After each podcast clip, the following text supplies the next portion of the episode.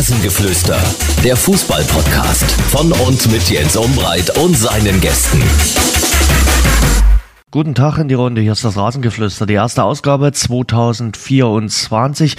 Wollte eigentlich ein bisschen später kommen mit der ersten Ausgabe 2024, aber die aktuellen Ereignisse und natürlich auch der Restart der Bundesliga haben mich dazu veranlasst, mich mit Sky-Kommentator Kai Dittmann zu unterhalten. Und äh, deshalb will ich euch das nicht vorenthalten und das Gespräch gibt's jetzt gleich. Natürlich wünsche ich euch ein gutes, ein erfolgreiches, ein glückliches und vor allem gesundes Jahr 2024. Schön, dass ihr weiter beim Rasengeflüster dabei seid. Jetzt geht's rein in die heutige Folge. Viel Spaß. Freue mich sehr. In der Leitung ist Kai Dittmann von den Kollegen von Sky. Kai, guten Tag obwohl schon ein Drittel wieder rum ist, darf man noch ein frohes neues Jahr wünschen? Also ich tue es einfach und, und freue mich auch dabei zu sein. Ich glaube, das darf man noch. Es gibt irgendwie einen Tag, habe ich irgendwann mal gelernt, äh, bis dahin darf man... Äh, glaube ich, war das. 7. Januar, glaube ich. Echt? Ist, ist, ja, laut meinem Kalender ist der schon vorbei. ja, meinem ähm, auch. Aber also. uh, wenn man da nicht so genau hinguckt. Ist ja auch nicht schlimm. Ich hatte irgendwann mal Mitte Januar gelesen, aber wenn du sagst, Was? okay, das ja, aber von daher, äh, und, und es gibt sogar eine Klausel, äh, wenn man einen Menschen in der Anfangszeit des Jahres zum ersten Mal sieht, darf man ihm selbst noch ein frohes neues Jahr wünschen. Das ist auch schon cool, ne? wie wissenschaftlich wir über so eine Geschichte reden. Aber es ist eigentlich nur nett gemeint, wenn ich irgendwie einen Beinbruch wünsche, würde ich auch sagen, ey, mach am 7. Januar Schluss, weil dann reicht er irgendwann. Ja. Also mit, jemand, aber äh, okay. Es ist lieb gemeint und wir haben es gut verstanden und äh, wir hoffen auf ein gutes Jahr 2024. Das Jahr hat leider nicht ganz so gut äh, angefangen. Äh, die traurige Nachricht vom Tod des besten deutschen Fußballers, vom Fußballkaiser Franz Beckenbauer, hat so viele Menschen mitgenommen. Wie hast du es am Montag aufgenommen? Ich glaube, es war jetzt für viele nicht die ganz große Überraschung, weil er zuletzt doch sehr schwer krank war. Aber wenn dann die Nachricht kommt, äh, ist man trotzdem erstmal traurig und geschockt auch so ein bisschen. So. Wir, im Kollegenkreis wussten natürlich, dass der äh, wirklich schwer krank war. Ich habe ihn äh, vor etwas mehr als einem Jahr in der Allianz Arena äh, das letzte Mal gesehen. Da hielt dann äh, ein Auto neben mir, eine Scheibe ging runter, eine dunkle Franz guckte raus und sagt, du sei nicht so kritisch mit meinen Bayern. Und da sah er schon, äh, sah er schon schlecht aus. Äh, 78 ist so, so, so ein Alter, wo man sagt, ach komm, ey, der hätte eigentlich noch, den hättest du noch gut jetzt zehn Jahre da äh, als Ikone gebrauchen können. Nein, äh, wirklich tief traurig, weil, weil nicht nur der, der Fußball eine Galionsfigur äh, verliert, sondern das können ganz viele Kollegen, unter anderem eben auch ich von, von Sky beurteilen, der war ja lange Jahre unser Kollege, äh, was für ein unkomplizierter, höflicher, netter Mensch. Zu allen. Zu Lothar Matthäus, zu mir, zur Kabelhilfe. Also absoluter Wahnsinn. Und das ist so ein Ding, äh, was der am Fußball geleistet hat, äh, weiß jeder. Das ist eine Qualität, die kommt dann eben nochmal mit oben drauf. Tut mir sehr leid und wie gesagt, nur das Beste und viel Kraft vor allen Dingen für seine Familie. Das sagen ja wirklich unisono alle. Was du jetzt äh, sagst, Kai, äh, er war wirklich in den Palästen, in den Regierungssitzen äh, zu Gast. Er hat mit den ganz Großen dieser Welt gesprochen und er war wirklich zu allen gleich auf äh, nett und, und freundlich und hat wirklich da auch eine gewisse Gabe gehabt. Ich sag mal, wenn, wenn du in der Champions League war der halt ganz oft mit uns draußen. So, dann kommt ein, ein, ein Mann oder eine Frau, eine Mitarbeiterin, ein Mitarbeiter und verkabelt ihn, wie das bei uns heißt. Der kriegt so einen Knopf ins Ohr und äh, einen Mikrofonanstecker oder irgendwie sowas in der Richtung. Und das sind teilweise eben blutjunge Leute, die in ihrer Karriere da gerade einsteigen, die natürlich auch einen höheren Respekt. Und wie der mit denen umgegangen ist, kannst du dir einfach nicht vorstellen. Äh, ja, soll ich das mal für sie halten und soll ich das mal machen? Das waren so, waren so seine Dinge. Du hast gesagt, boah, da steht die Lichtgestalt, meine absolute Ikone. Der hat, als ich ihn erstmal getroffen habe, zu mir gesagt, ich bin der Franz, habe ich gesagt, entschuldigen Sie, aber ich brauche ein halbes Jahr Übergangszeit, bis ich Sie duzen kann. Ja, weil ich den einfach so überragend fand als Fußballer, als, als Trainer, Teamchef, wie auch immer. Ja, total verrückt. Und wenn du dann noch siehst, ja, wie der eben mit Leuten umgeht, wo andere schon sagen, ey, pass mal auf, alle unterhalb meiner Gehaltsgrenze, ja, die können wir mal einen Buckel runterrutschen. Und der war total anders. Ja, der hat Leuten dann die, die, die Jacke gehalten. Ja, der hat dann noch äh, zwei Kabel da zusammengelötet, eben mal zwischendurch, weil der keine zwei Hände frei hat. Also das war, war völlig irre. Ich war äh, wirklich äh, komplett beeindruckt, weil es keinen einzigen Tag gab, wo du sagst, endlich ist der mal so ein bisschen arrogant oder oben von oben herab. Gab es gar nicht. Ich habe ihn ein, zwei Mal auch in Dresden interviewen dürfen, war auch für mich ein herausragender Moment. Und ich habe als Jugendlicher mal ein Autogramm von ihm bekommen, so kurz nach der Wende. Und das ist auch für mich so symptomatisch, dieses Autogramm leserlich geschrieben. Er hat ja jetzt nun keinen kurzen Namen gehabt. Und wenn du heute Autogramme von irgendwelchen Fußballstars siehst, na dann herzlichen Glückwunsch bei einem Entziffern. So, pass auf, erzähl, kann ich toppen die Geschichte. Mit acht Jahren hatte ich äh, ein, ein Vorspiel im damals noch Niedersachsenstadion in Hannover. Vor dem Spiel Hannover 96 gegen Bayern. Hannover spielte damals Bundesliga. Die etwas Älteren werden sich erinnern, dass das schon mal der Fall war. Und wir kamen halt nach diesem Spiel, da gab es so einen Plexiglas-Tunnel, der da hochging zu den Kabinen hoch. Und dann standen die Mannschaften da schon bereit. Und vorne, na klar, der Kapitän Franz Beckenbauer, der hinter Sepp Meier mit der langen Hose. Und alle wollten Autogramm von Beckenbauer. Und der gesagt, du, wenn du Stift besorgst, der schreibe dir eins. Und dann haben die, ich weiß nicht, zehn Minuten vor Anschluss oder was, haben die einen Stift besorgt und dann hat er 25 Autogramme geschrieben vor einem Bundesligaspiel. Herausragend. Du hast ja gerade schon angedeutet, du hast ihn eben auch als Spieler äh, spielen gesehen, äh, in äh, der unnachahmlichen Libero-Position. Du hast ihn als Teamchef erlebt, dann auch äh, als Funktionär, der die Weltmeisterschaft äh, nach Deutschland äh, geholt hat. Also du hast die ganze äh, Klaviatur, mir fehlt der Spieler Beckenbauer. Ja, der Spieler Beckenbauer war halt einer, der, wo du gedacht hast, oh, äh, ab drei Windstärken wird schwierig, weil der fällt der um. Äh, der war jetzt nicht physisch so, so ein Baumstamm, ja, aber wenn du dann gesehen hast, wie elegant und schnell der gewesen ist, war überragend. Damals Antizipation, das gab es damals auch schon, hieß nur anders, also ein bisschen dieses Vorausahnen von dem, was passiert, das konnte der natürlich irre. Und was der auch konnte, und das, das fand ich halt so super, war so, so ein bei Cristiano Ronaldo würde in Social Media heute ein, ein, ein Shitstorm losbrechen, aber dieser fiese, lässige Pass von ihm gespielt, von Beckenbauer, das konnte der, dass du gesagt hast, muss man so machen. Bei Cristiano Ronaldo sagst du reine Show und der Franz konnte das so ganz elegant mit dem rechten Fuß chippt er den Ball dann so irgendwo hin und der Ball hat sich noch gefreut, dass der Beckenbauer den gespielt hat. Das war, das war so meins, Franz als Spielführer. Was bleibt von ihm äh, in Erinnerung äh, von seiner Zeit? Er selber wird äh, in Erinnerung bleiben. Ich, ich hätte mir gewünscht, dass so ein bisschen dieses Vermächtnis, es gibt diesen, diesen berühmten Satz, Zitat Anfang, geht's raus und spielst Fußball, Zitat Ende.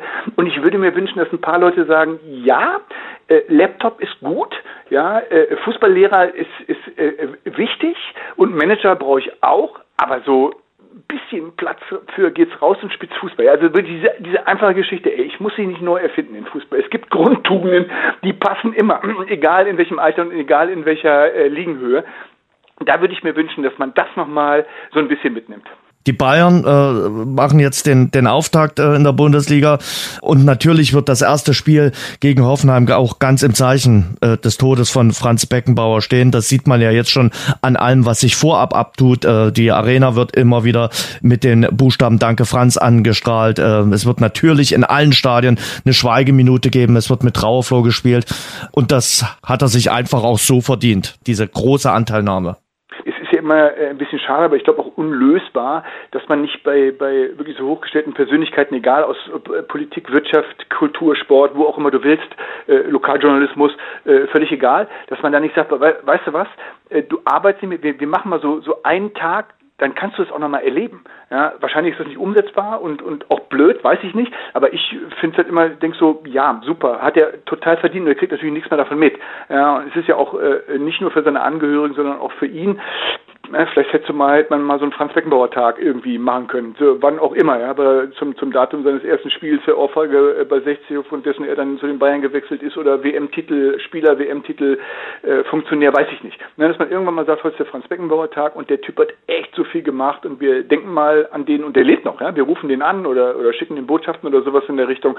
Aber gut, wie gesagt, äh, springe ich möglicherweise ein bisschen in die falsche Richtung, äh, die, die Gedanken werden sich auch schlauere Leute gemacht haben. Ist ein bisschen schade, nur nichtsdestotrotz klar äh, auch für, für einen selber nochmal ein bisschen in Erinnerung rufen, was ist eigentlich hängen geblieben äh, von, von, von dem, ist ja vollkommen richtig. Bin mal gespannt, wie die Bayern damit umgehen, weil es gibt natürlich enorm viele, die den ja persönlich erlebt haben. Auch wenn er jetzt zuletzt sehr zurückhaltend war, der war natürlich an der Sebener Straße, ohne dass eine Kamera da rumstand.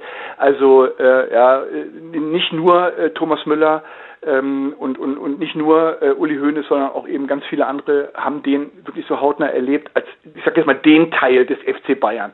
Ja, und dann danach kicken zu müssen, wo du es immer wieder siehst, das stelle ich mir jetzt auch nicht so einfach vor. Nee, das ist äh, eine Herausforderung und äh, die muss das Team dann äh, meistern gegen die TSG Hoffenheim das, äh, ganz ehrlich, da bin ich bei dir. Das stelle ich mir auch nicht ganz einfach vor. Und für die Bayern geht's natürlich äh, jetzt ab morgen um etwas. Also sie wollen ja Bayer Leverkusen noch äh, überholen. Und da sind wir jetzt dann beim aktuellen Fußballgeschehen. Da, dann muss man zusehen, ne? dass, dass da ein bisschen was geht. Darfst halt nichts liegen lassen, zumal mit Hoffenheim äh, der Dritte der, der Auswärtstabelle kommt. Ne? Die können irgendwie nicht zu Hause, aber äh, auswärts geht das so ganz gut. Da, da bin ich immer sehr gespannt und, und die Personallage bei den Bayern ist natürlich auch verdammt dünn. Ja, also jetzt, jetzt verpflichten sie aller Voraussicht nach äh, Eric Dyer, wobei der jetzt auch nicht so viel gespielt hat in Tottenham, aber hinten ist natürlich eine, eine riesengroße Not.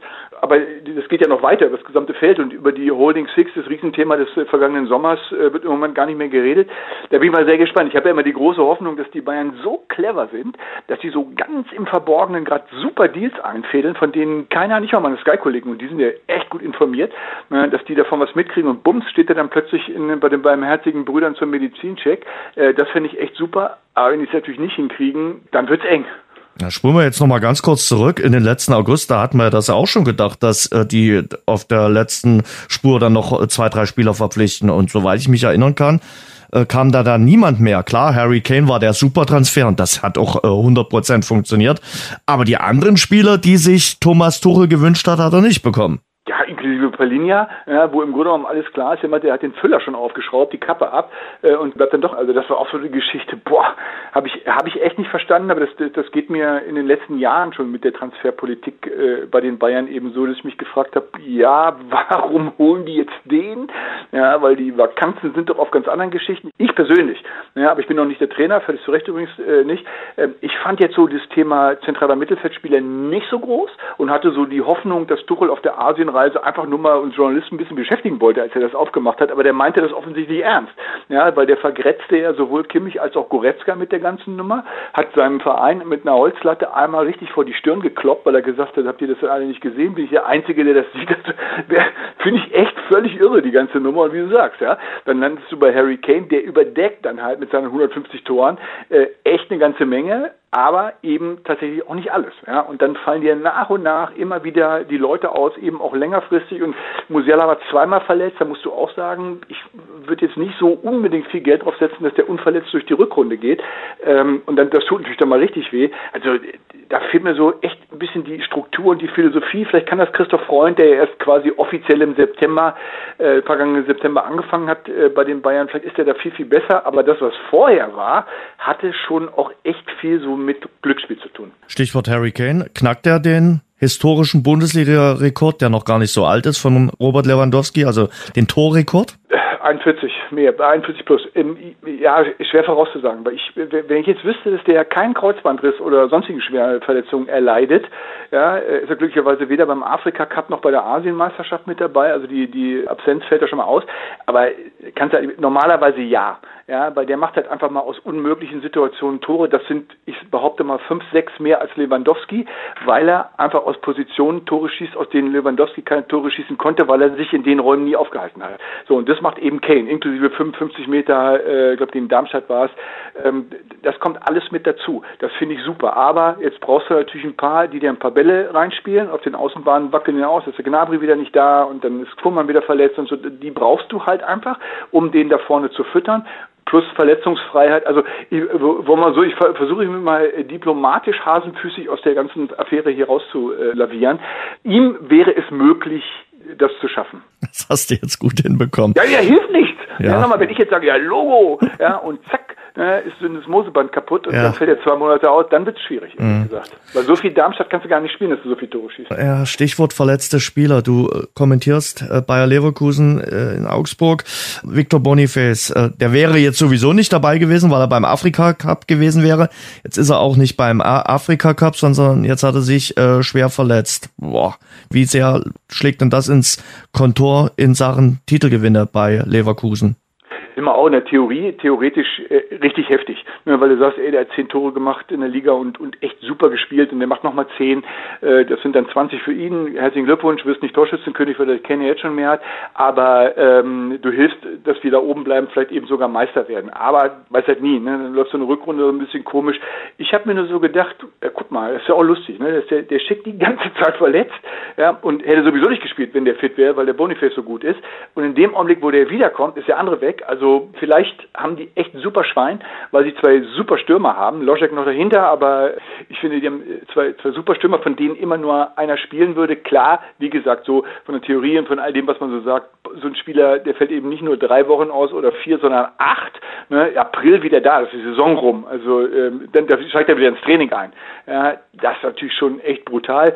Die Leverkusen haben äh, sehen, dass der Transfermarkt offen ist. Da muss man mal ein bisschen gucken, weil natürlich bei, bei Patrick Schick nach fast einem Jahr äh, Verletzungspause auch nicht klar ist, ob der wirklich so komplett frisch bei 100 Prozent die ganze Rückrunde durchspielen kann.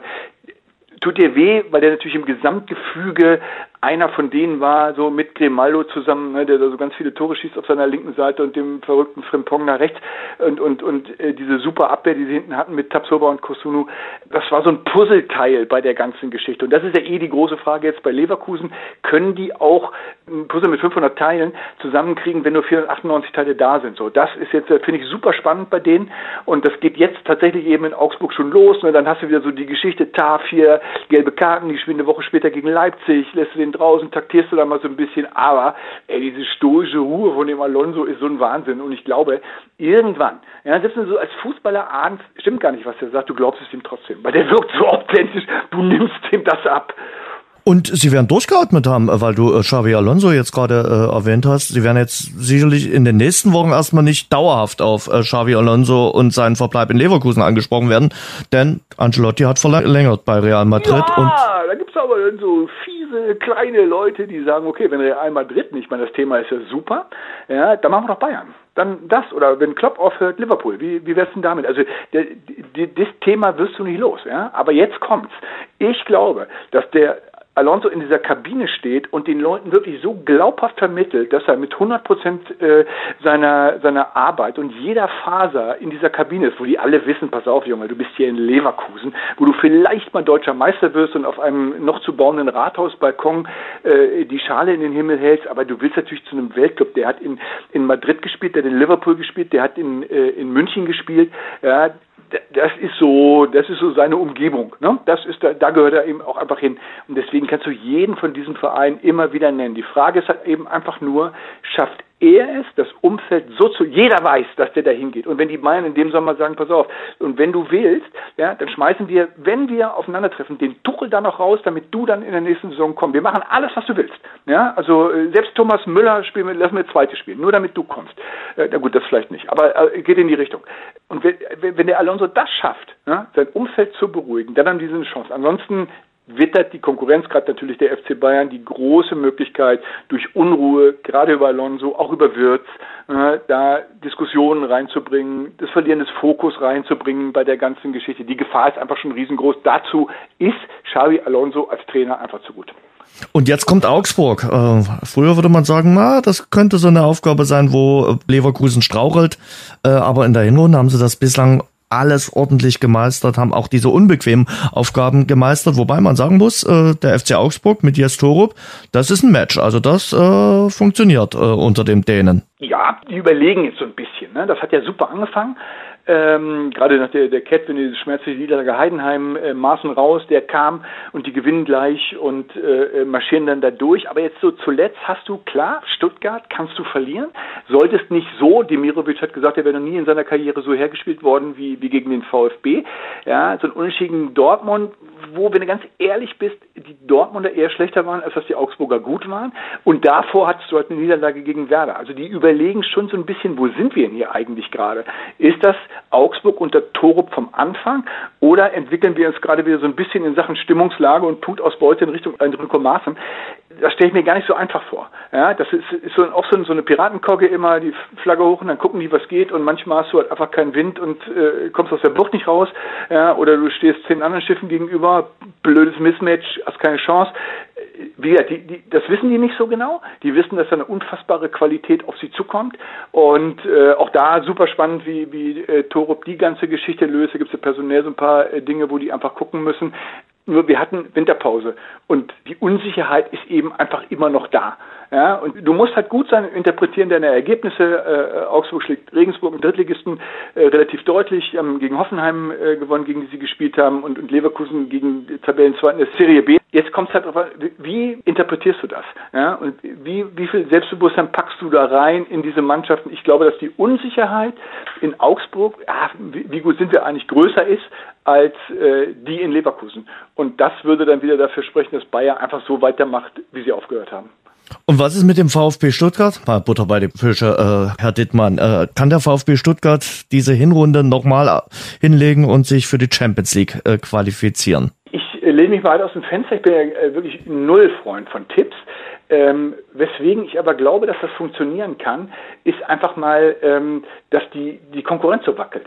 Ja, also ich habe jetzt Leipzig noch nicht als so stabil auf der Uhr. Das ist natürlich auch eine super junge Truppe. Also von daher, den, den gönne ich auch so Amplituden zu, dass man was nicht läuft. Borussia Dortmund ist aber Borussia Dortmund. Und Frankfurt ist so, ja, ne, die, die sind mal da, mal nicht. Und damit bist du schon mal drei direkte Konkurrenten hinter dir los, selbst wenn du nicht so eine Wahnsinnsserie äh, hinlegst, wie die das in der Hinrunde gemacht haben. Die wissen, und natürlich, dass sie überperformt haben. Das ist ja äh, aber auch nicht schlimm. Ja, du musst halt einfach nur gucken, was passiert, wenn du mal ein Misserfolgserlebnis hast. So wie zum Beispiel in München, als du auf Augenhöhe antreten wolltest und gemerkt hast, zwei Klassen Unterschied. Gar keine Möglichkeit, da irgendwie was mitzunehmen bei der ganzen Geschichte. Auch da gibt's ja hier und da so ein paar personelle Dinge. Was eigentlich mit Girassi? Ne, Afrika Cup, bisschen angeschlagen. Äh, kommt der überhaupt zu uns wieder oder wird der verkauft bei der ganzen Nummer? Schwierig. Nur wenn du das Selbstbewusstsein hast, und das hat Sebastian Hoeneß da hingekriegt, die kommen aus der Relegation, das darf man alles nicht vergessen, ja, dann spielst du halt einfach mal so einen Fußball, wie du ihn da gerade spielst. Du musst halt gucken, dass nicht zu viele Leute dieses Niveau verlieren, was sie in der äh, Hinrunde, die ja noch nicht ganz vorbei ist, äh, hatten mit dem Überperformen, sondern dass du immer so ein, zwei hast, die vielleicht nicht mehr so gut sind, aber dafür dann eben zwei andere damit reinkommen. Es hat einfach nur Spaß gemacht, weil ich liebe das, wenn, wenn Trainer mit ihren Mannschaften sagen, weißt du was, klar geht's hier um Klassenerhalt, um nichts anderes, aber wir machen das mal anders.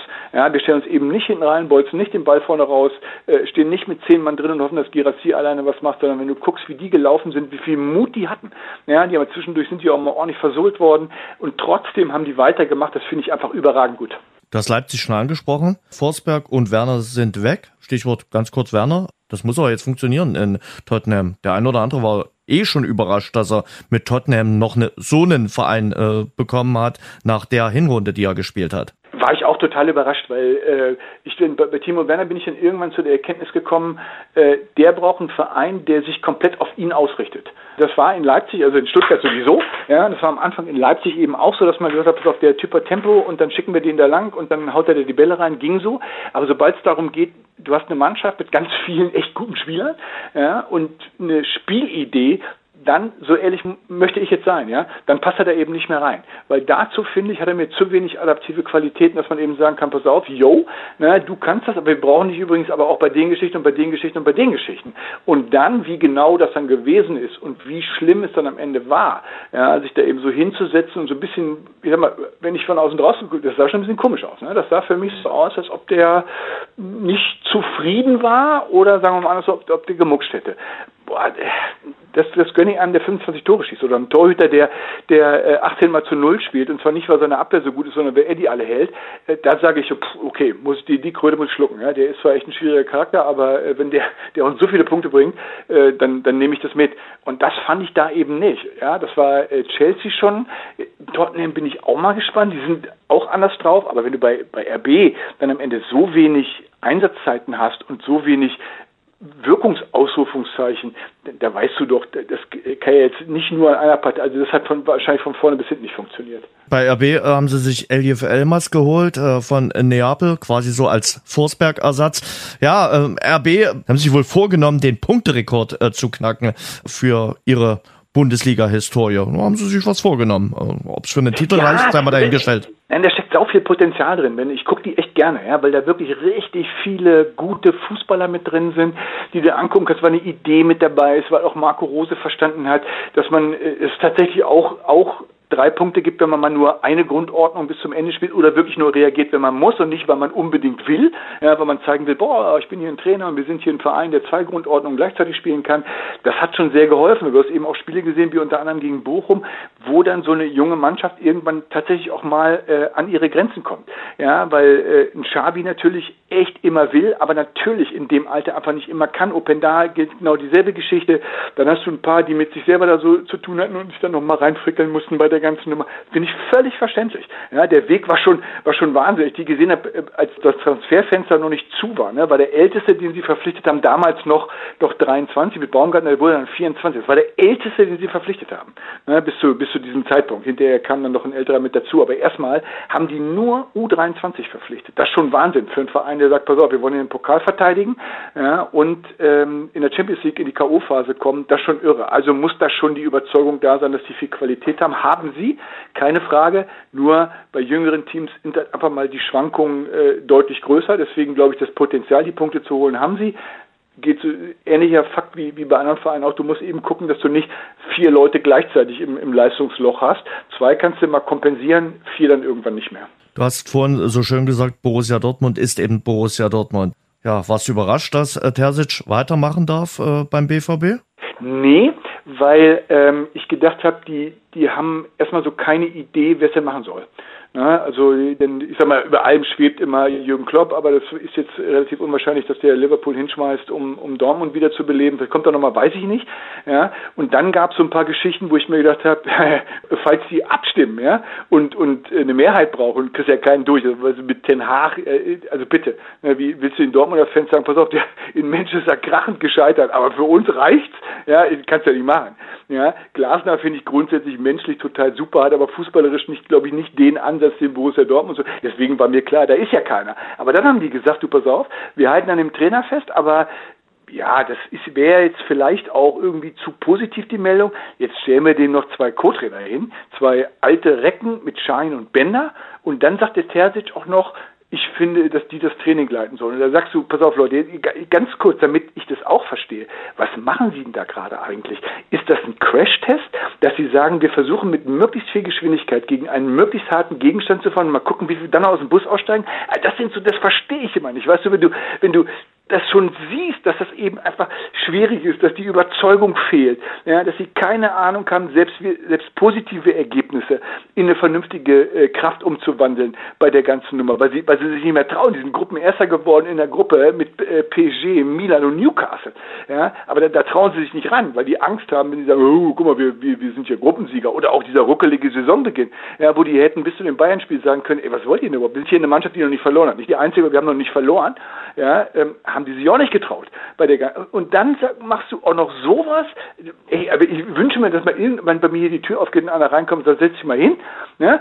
Drei Minuten, dann habe ich dir das erklärt und hast du es auch verstanden. Bisher ist die Person noch nicht vorbeigekommen.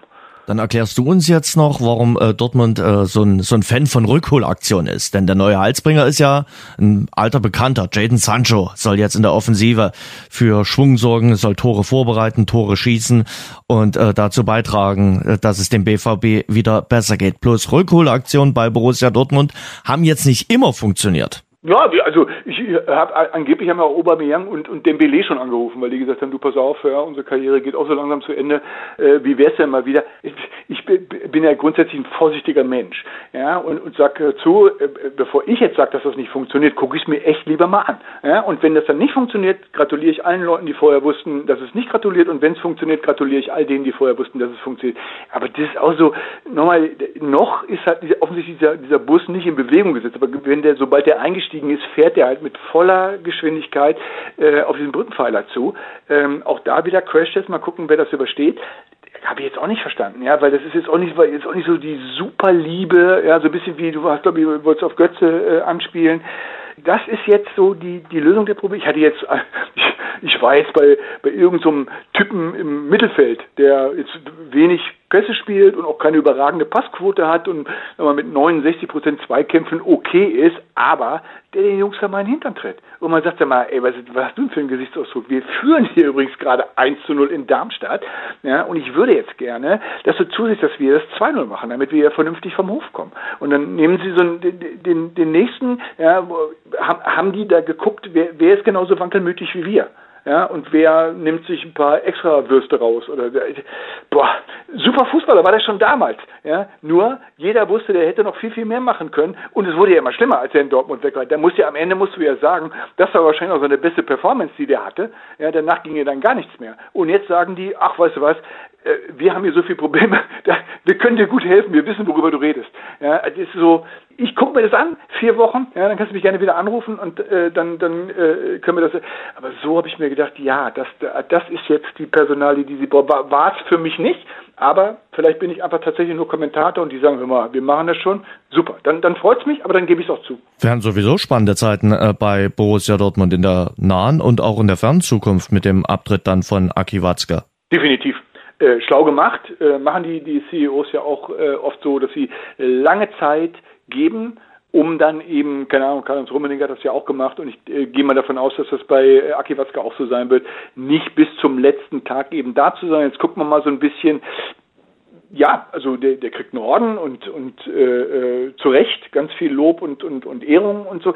Ich, aber ich glaube auch tatsächlich, dass du äh, möglicherweise an der Spitze von Borussia Dortmund dann auch eine neue Ausrichtung brauchst. Ja? So, jetzt bin ich mal sehr gespannt, was sie so kandidatentechnisch machen. Aber sie haben ja, sie haben anderthalb Jahre gewonnen. Und äh, dann kannst du eben mal gucken, wie du dich dann neu aufstellst bei der ganzen Geschichte. Der wird natürlich ein gewichtiges Wort mitsprechen.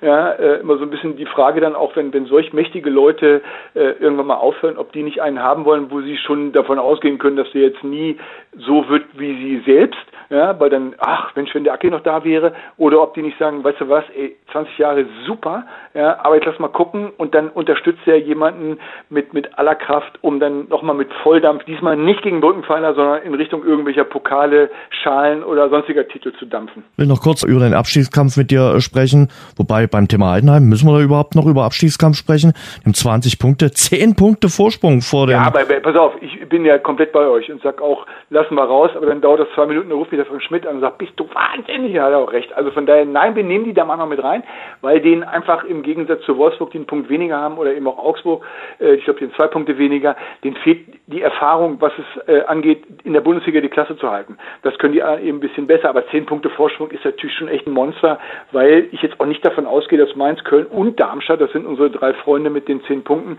dass die so alle super in die Spur zurückfinden äh, und auf einmal in den ersten drei Spieltagen alle neun Punkte holen. Dann stehen die nämlich einen Punkt hinter Heidenheim, wenn die nicht gewinnen oder wenn die, wenn die nichts holen. Aber ähm, das ist schon echt super bärenstark. Die sammeln alles ein der Rest ist halt wirklich erstmal Darmstadt, ja, Neuling, schwere Personallage. Köln hat überhaupt nicht funktioniert. Trainerwechsel bei der ganzen Geschichte. Mainz hat einen Trainer gewechselt. Union Berlin hat einen Trainer gewechselt. Also, ähm, das sind schon so ein paar, und, und bei keinem sagst du wirklich, hey, ja, ah, guck mal einer an. Ne? Läuft alle haben dieselben Probleme wie vorher auch und da frage ich mich, schaffen das vier Vereine gleichzeitig, nur bei Winterpause war nichts anderes, ja, die Probleme zu lösen und wieder durchzustarten, das wird, wird ein ganz, ganz, ganz äh, langer die. Wobei ich bei Union Berlin, um mal dort anzufangen, sage, okay, die werden jetzt nicht ständig mehr auf die Champions League angesprochen, sondern die können sich jetzt aufs Kerngeschäft konzentrieren. Ja, das Schlimme ist doch, guck mal, das war in den Jahren davor ja noch schlimmer mit Conference League und Europa League, weil da hast du Donnerstag gespielt. Mhm. Ja, das ist völlig aus dem Rhythmus rausgebrochen. Dienstag, Mittwoch, finde ich, geht immer noch so. Und das bist du von deinem eigenen Fernsehrhythmus ja auch gewohnt gewesen. Das, was ich, mein Problem, was ich bei Union sehe, ist, dass diese ganzen Automatismen, die einfach fünf Jahre lang mit Aufstieg, also ne, Aufstiegssaison, erste Saison Bundesliga und so weiter bis in die Champions League rein, im Traum funktioniert haben. Die hättest du alle um drei im Mannschaftshotel wecken können und dann hätten die unten in der Lobby, ja, Trimmel wäre dann so gelaufen, hätte reingeflankt, Behrens hätte die Rübe hingehalten und so.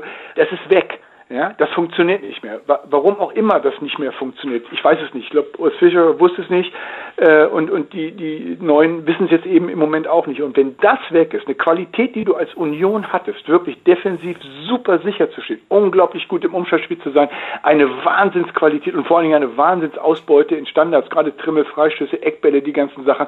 Wenn das alles nicht mehr funktioniert, dann fängst du irgendwann, und ich glaube, der Punkt ist mittlerweile sogar schon da gewesen, an zu überlegen, äh, schaffen wir das? Und das ist nicht gut. Vorher konnten sie sich darauf verlassen, weil die wussten, egal was passiert, äh, die waren ewig und drei Tage daheim ungeschlagen. Äh, mittlerweile fahren die anderen Mannschaften dann nicht mehr so ungern hin wie vorher. Aber du weißt eben, es funktioniert. Es ist nicht mehr dieses Union Berlin. Und für mich stellt sich dann immer so ein bisschen die Frage, musst du da wieder zurück? Ja, also totale Verlässlichkeit, wenn die neue Leute geholt haben, haben die erstmal vier Wochen lang überhaupt nicht im Kader gestanden, weil die Union lernen mussten. Mittlerweile kommen die anderen stehen in der Startelf. Das ist keine Kritik, nur eine Feststellung. Ja? Oder musst du nicht sagen, alles klar, das, was wir gemacht haben, war super, ist aber jetzt aktuell nicht mehr zeitgemäß.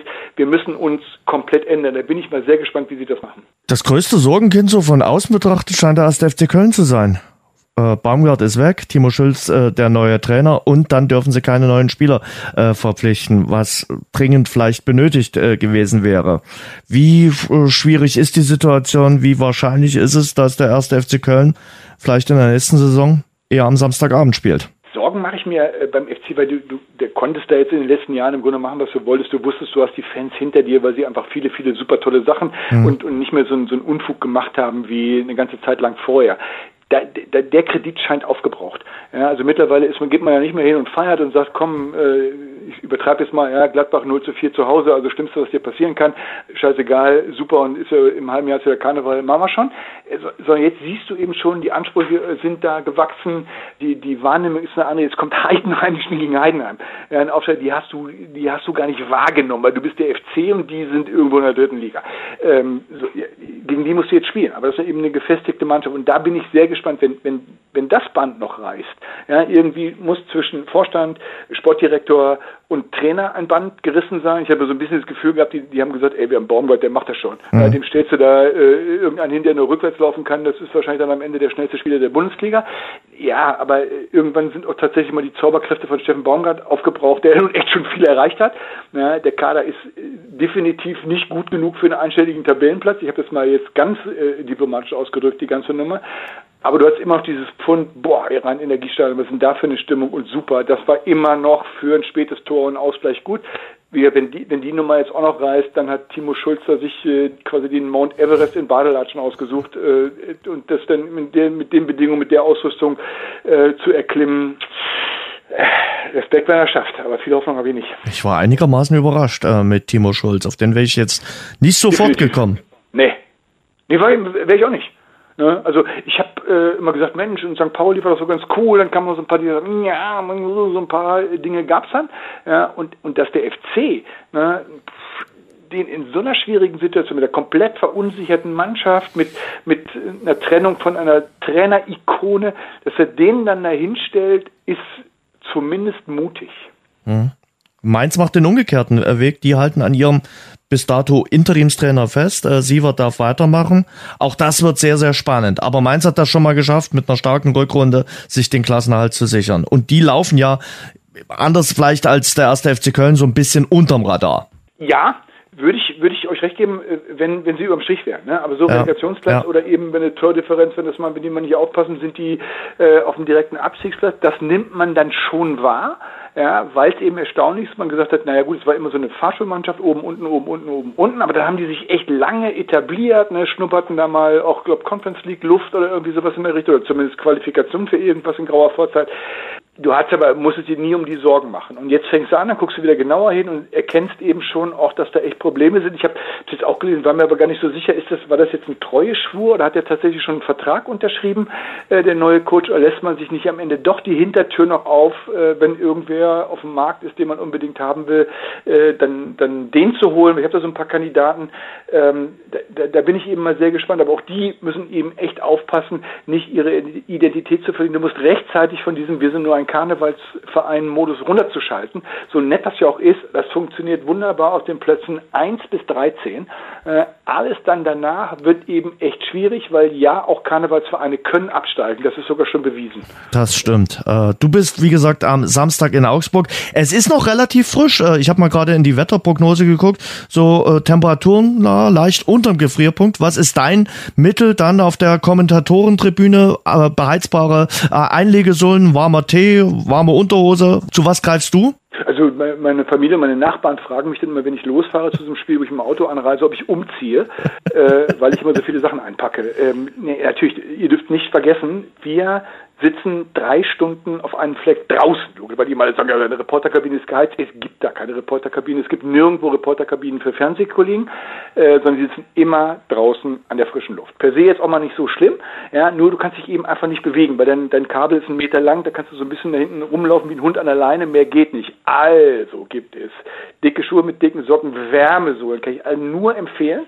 Ja, wunderbare Geschichte, die gute alte Zwiebelmethode inklusive einer fiese und schlimm aussehenden Skihose.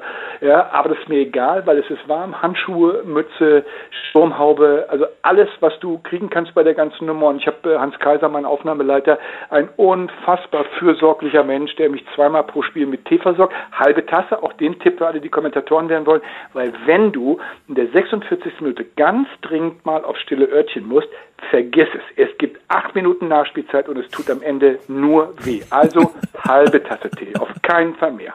Gut. Schlussfrage, Lieblingsteemischung? Ich, ich mag normalerweise überhaupt keinen Tee, bilde mir aber einfach nur ein, so ein bisschen Autosuggestion auch, dass das gut wäre, bei kalten Temperaturen äh, Tee zu trinken und dann ist mir im Grunde genommen wurscht und pff, weil ich das früher aus dem Krankenhaus so kenne, Pfefferminztee. Ach, okay. okay, gut. Den finde ich jetzt nicht so prickelnd, aber alles andere ja, kann ich, ich einfach so bestätigen. Ja. Italienische Limone kann ich empfehlen. Der soll ganz gut war. Ich weiß nicht, ob du Früchte-Tee stehst. Teetrinker. Ich trinke immer nur Tee, wenn ich krank bin. Oder wenn ich bei Eisestemperaturen im Fußballstadion ja. sitze und der Kaffee eben auch zu schnell auf stille Örtchen müsste. Dann Tee. Aber äh, okay, italienische Limone. Ich, ich gehe geh mal rüber und frage. Oder türkischer Apfel. In diesem Oder Sinne. Das. Ja, Kai, Dankeschön. Ich danke auch und guten Teegenuss. Ne? So, schön. Das war Kai Dittmann von den Kollegen von Sky. Hat Spaß gemacht, mit ihm zu sprechen über die Bundesliga und natürlich auch über Franz Beckenbauer. Passt gut auf euch auf, wünsche euch eine gute Zeit. Ich glaube, wir hören uns dann Ende Januar wieder mit einer neuen Folge hier im Rasengeflüster. Das war das Rasengeflüster, der Fußball-Podcast. Danke fürs Zuhören. Abonniert uns bei Spotify, Apple Podcast und überall dort, wo es Podcasts gibt. Mehr auch im Netz unter rasengeflüster.de.